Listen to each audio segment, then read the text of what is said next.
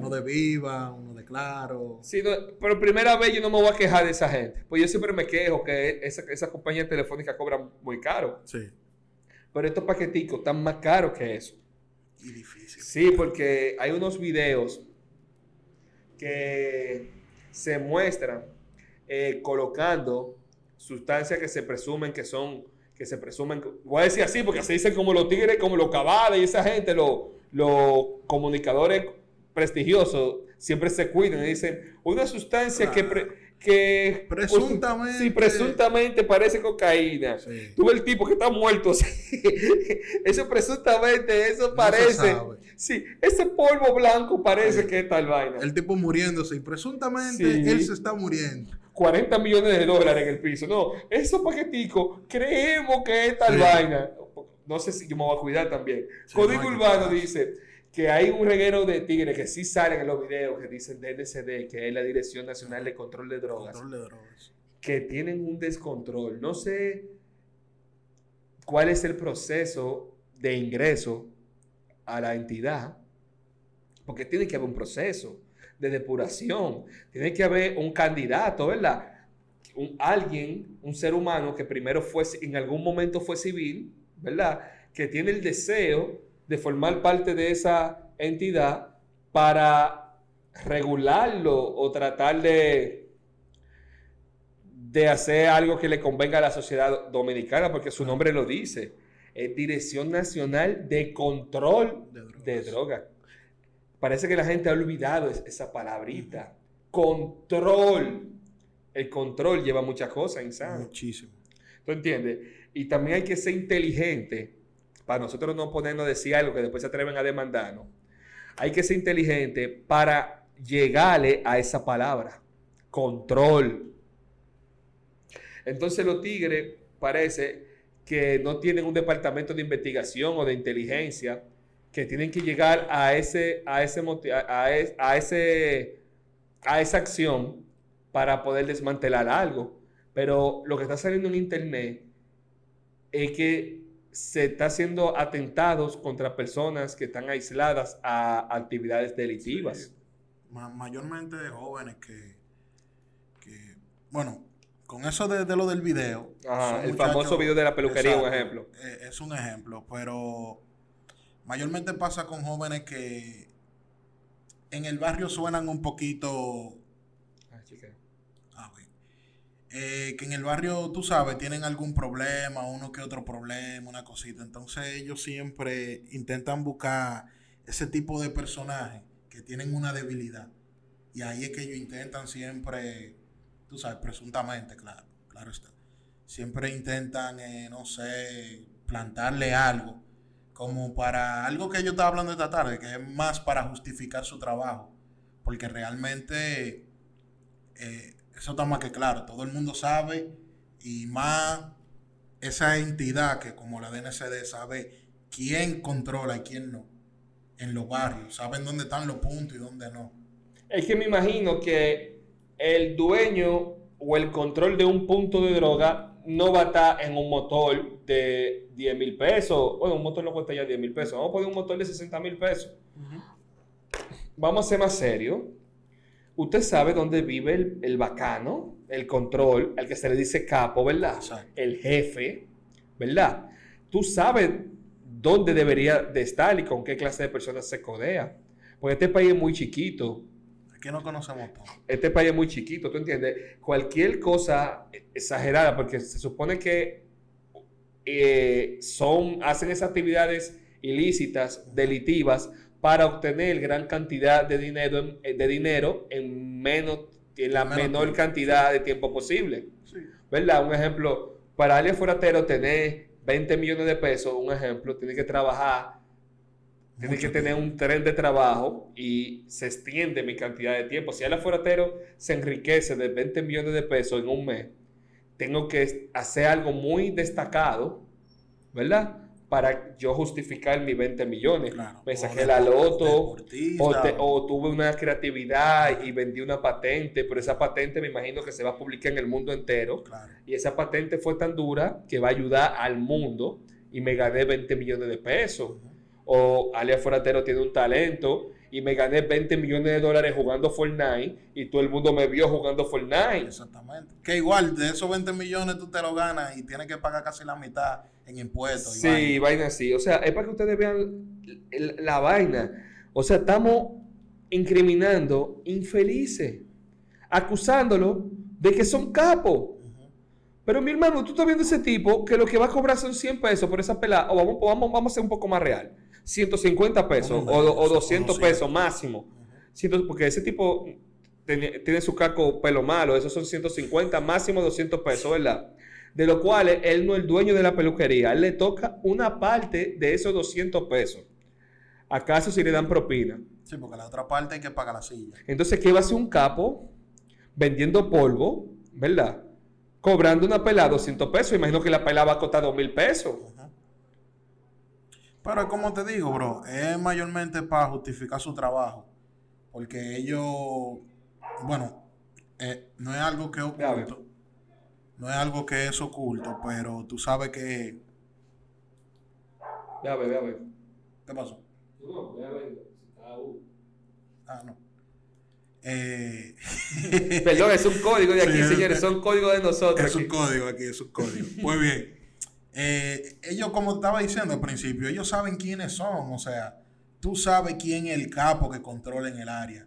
Pero ¿qué sucede? El capo, para cubrirse, claro está, da un remanente cada, cada cierto No, tiempo. porque hay peones y hay cositas, ¿tú Sí, entiendes? pero eh, igual, el, que, eh, el tipo de la DNCD que controla el barrio, el de la DNCD, él sabe, ejemplo yo, y yo sé que tú eres el capo, y yo contigo hablo de ahí.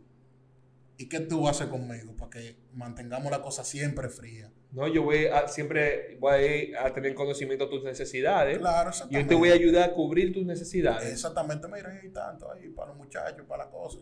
¿Qué hacen? Como se sabe que en el barrio se está moviendo la droga, en ese momento ellos ubican muchachos así que realmente lo que están es, quieren conseguir un trabajo sí o sí, o que tienen muchas necesidades y lo involucran, porque supuestamente también involucraron al que se estaba pelando. Claro. Lo metieron al medio a él también. Sí, porque en el video viral, ¿verdad? En el video viral, eh, lo utilizan. Al, al que, el que va es como una trampa, es como una carnada el Sí. tipo, ¿verdad? Sí. Él es que vende al barbero. Y por una miseria, porque según el video que el tipo dice, te voy a dar 100 pesos porque tú vayas a esa peluquería. Wow, loco, el futuro de, ese, de esa persona vale 100 pesos. Coño, loco, yo no entiendo. O sea, el futuro de esa persona que puede hacer algo en favor de un país, ¿verdad? Vale 100 pesos. Coño. O sea, vale un chimi. O hay que ver también si el panita, el supuesto pana que fue a pelarse con ese, con el presunto que tenía todo, que estaba cargado, eh, no era civil nada, y es del mismo coro. Sí, no, y para el- salir, tú en- sabes, salir del paso, tira la, la aventura. no que, porque ese pana hizo un confío". video insano. Ah, él hizo un video. Claro, el papá de uno de los de los implicados, ¿verdad? Hizo también un video donde explica que el hijo le cuenta que fue obligado a ponerla. Ese ha sido el lío de la vaina. O sea, para que tú veas que tan lejos llegó la vaina, que los tigres están, todo el mundo está asustado y todo el mundo está haciendo su video. Entonces el carajito que tira la caja de fósforo lleno de hierba, porque eso es, la caja de fósforo estaba llena, lle- llena de marihuana. marihuana, sí. Pero o sea, pero mira dónde, yo termino una cosa para decirte la Sí, otra. sí, claro. Eh, el carajito que lleva la, la vaina también hizo un video diciendo eso, que le dieron 100 pesos para que él vaya, que le tire eso y que lo iba a llamar para que cuando él llegara le dejara caer la cajita de vaina, que cuando el, el tipo, el jefe de, de ese comando, ¿verdad? Algo así como Mendiño, Meldiño, algo así eh, refleja la prensa, estaba como preso y le había prometido a ese carajito que le iba a dar como una pistola y, y un punto. Oye, te voy a dar una pistola y un punto. Eso es lo que yo vi en el video que dijo el carajito. ¿Tú entiendes? Pero mira dónde yo voy. O sea, ¿cuántos millones de pesos hay en una cajita de fósforo con marihuana? O sea, ¿cuántos millones de pesos hay ahí? Vamos a ser sinceros. Ah, eso es disparate. Ahí no hay ni, dos, ni 100 pesos. ¿Tú entiendes? Esa cajita de fósforo no vale 100 pesos. Sí. O sea, de verdad, DNCD, tú estás dañándole el futuro a una gente por algo que no vale 100 pesos. Entonces después comienzan a tirar bolsa, ¿verdad?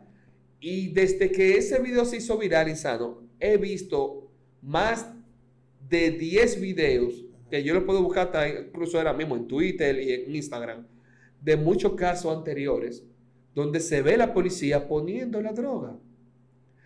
Digo, no la policía, perdón, la DNCD. Ah, la, poli- la policía es otra institución Sí. que tiene sus cosas a favor y, y en contra en otra conversación. No, no, no, que ellos no tienen que ver con la parte con de esto, sí. Esto es DNCD, esto vamos a hablar por entidad.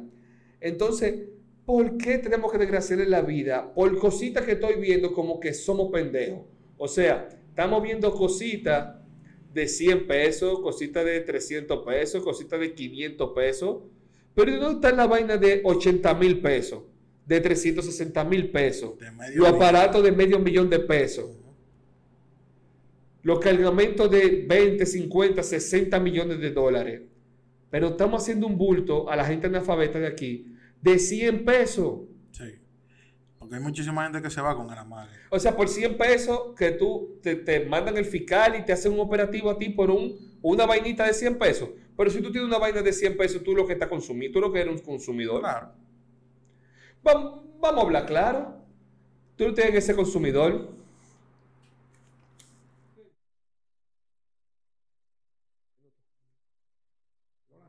Pues bien, mi gente, perdón por la pausa.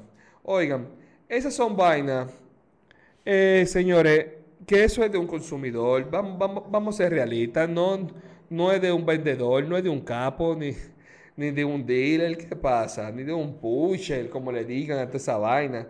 Vamos a ser, vamos a ser sinceros, vamos a hablar la realidad, mi gente. Vamos a hablar la verdad. También hay un punto, hay un caso, insano, para cerrar el tema más o menos ahí, que es, hay una doble moral también en este caso. Grandísimo. Eh, en lo que nos toca a nosotros hablar con relación a los artistas urbanos de nosotros. Vimos una situación que pasó en Puerto Rico, ¿verdad? Que el presidente fue removido por un asunto de redes sociales, donde los pilares actuales de la música puertorriqueña se hicieron eco por internet, por sus cuentas de Instagram, de Facebook y así y a- colaboran mucho con la gran eh, marcha que hubo de grandes protestas y un pueblo entero cambió. No que solo, no que fue por ello, sino ellos hicieron su trabajo. Dejaron atrás su trabajo que tenían y viajaron desde partes eh, muy distantes, de 8, 10 horas de vuelo. y yo vi a Residente, vi a Bad Bunny, vi a Nicky, vi a Ricky. Hay muchos más que, que no, no la tengo en mente ahora mismo. Y yo lo vi de frente con la policía. Sí. De ahí, ahí, como estamos tú y yo, y hablándole a la policía que no maltrate a los otros, que ellos no están causando violencia. Pero aquí, en vez de dar un mensaje positivo, lo que hacen mucho meme en burla. Todos hacen mensajes exigiendo cosas por internet.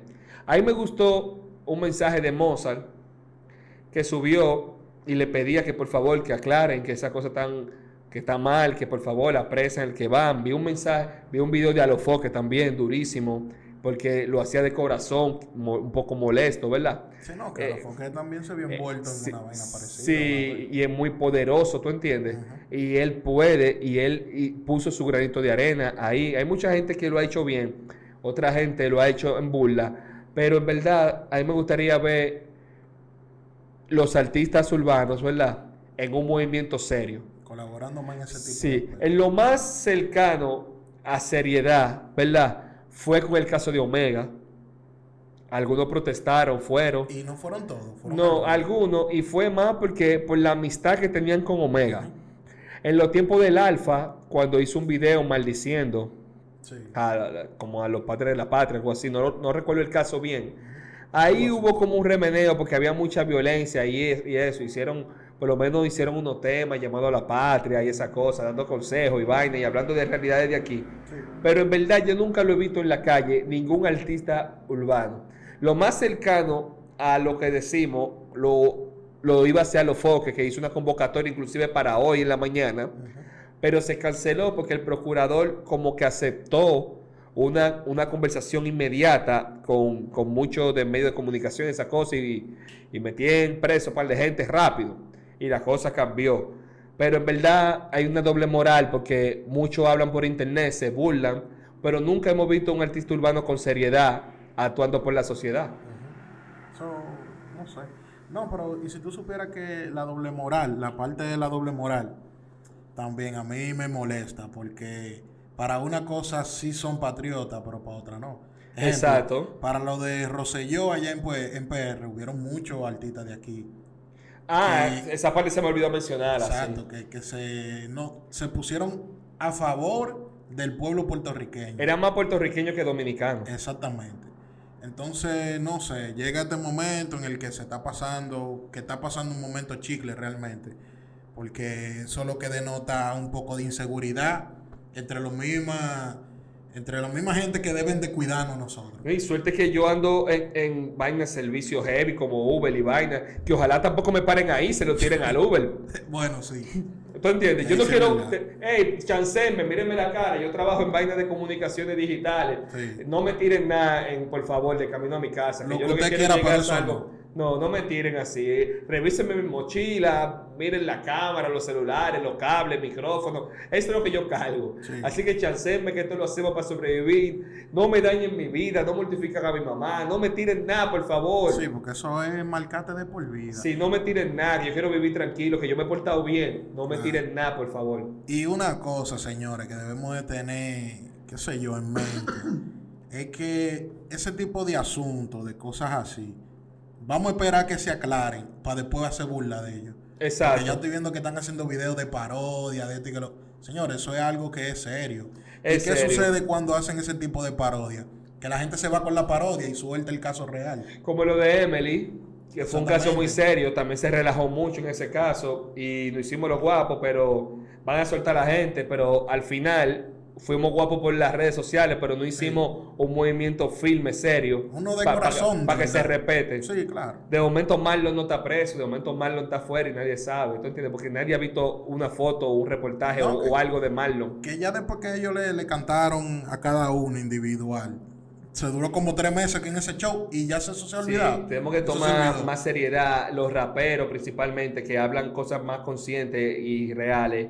Le hemos dado banda de Brecht también. Uf, sí. O sea, faltan que los tigres, en verdad, esta clase de música que se utiliza también para eh, publicar cosas reales, que, que- que la gente ya que siente con la música vuelve y recupere esos valores de, de derecho, que proteste por su derecho, se ha perdido. Sí, ¿Tú claro. entiendes? Y nada, mi gente, esto es un tema muy complicado y muy extenso. Vamos a poner un poquito de música para tripear, ¿verdad? Claro que sí. Vamos a poner una vaina, vamos a tripear un chin. Entonces, vamos a ver qué ponemos. Vamos a- ver insano qué ponemos. Vamos a ver. Yo quiero ir, yo quiero ir, vamos a ver, vamos a oír japonés. Vamos a oír japonés, que es muy bacán. Ese tigre es muy, muy bacano.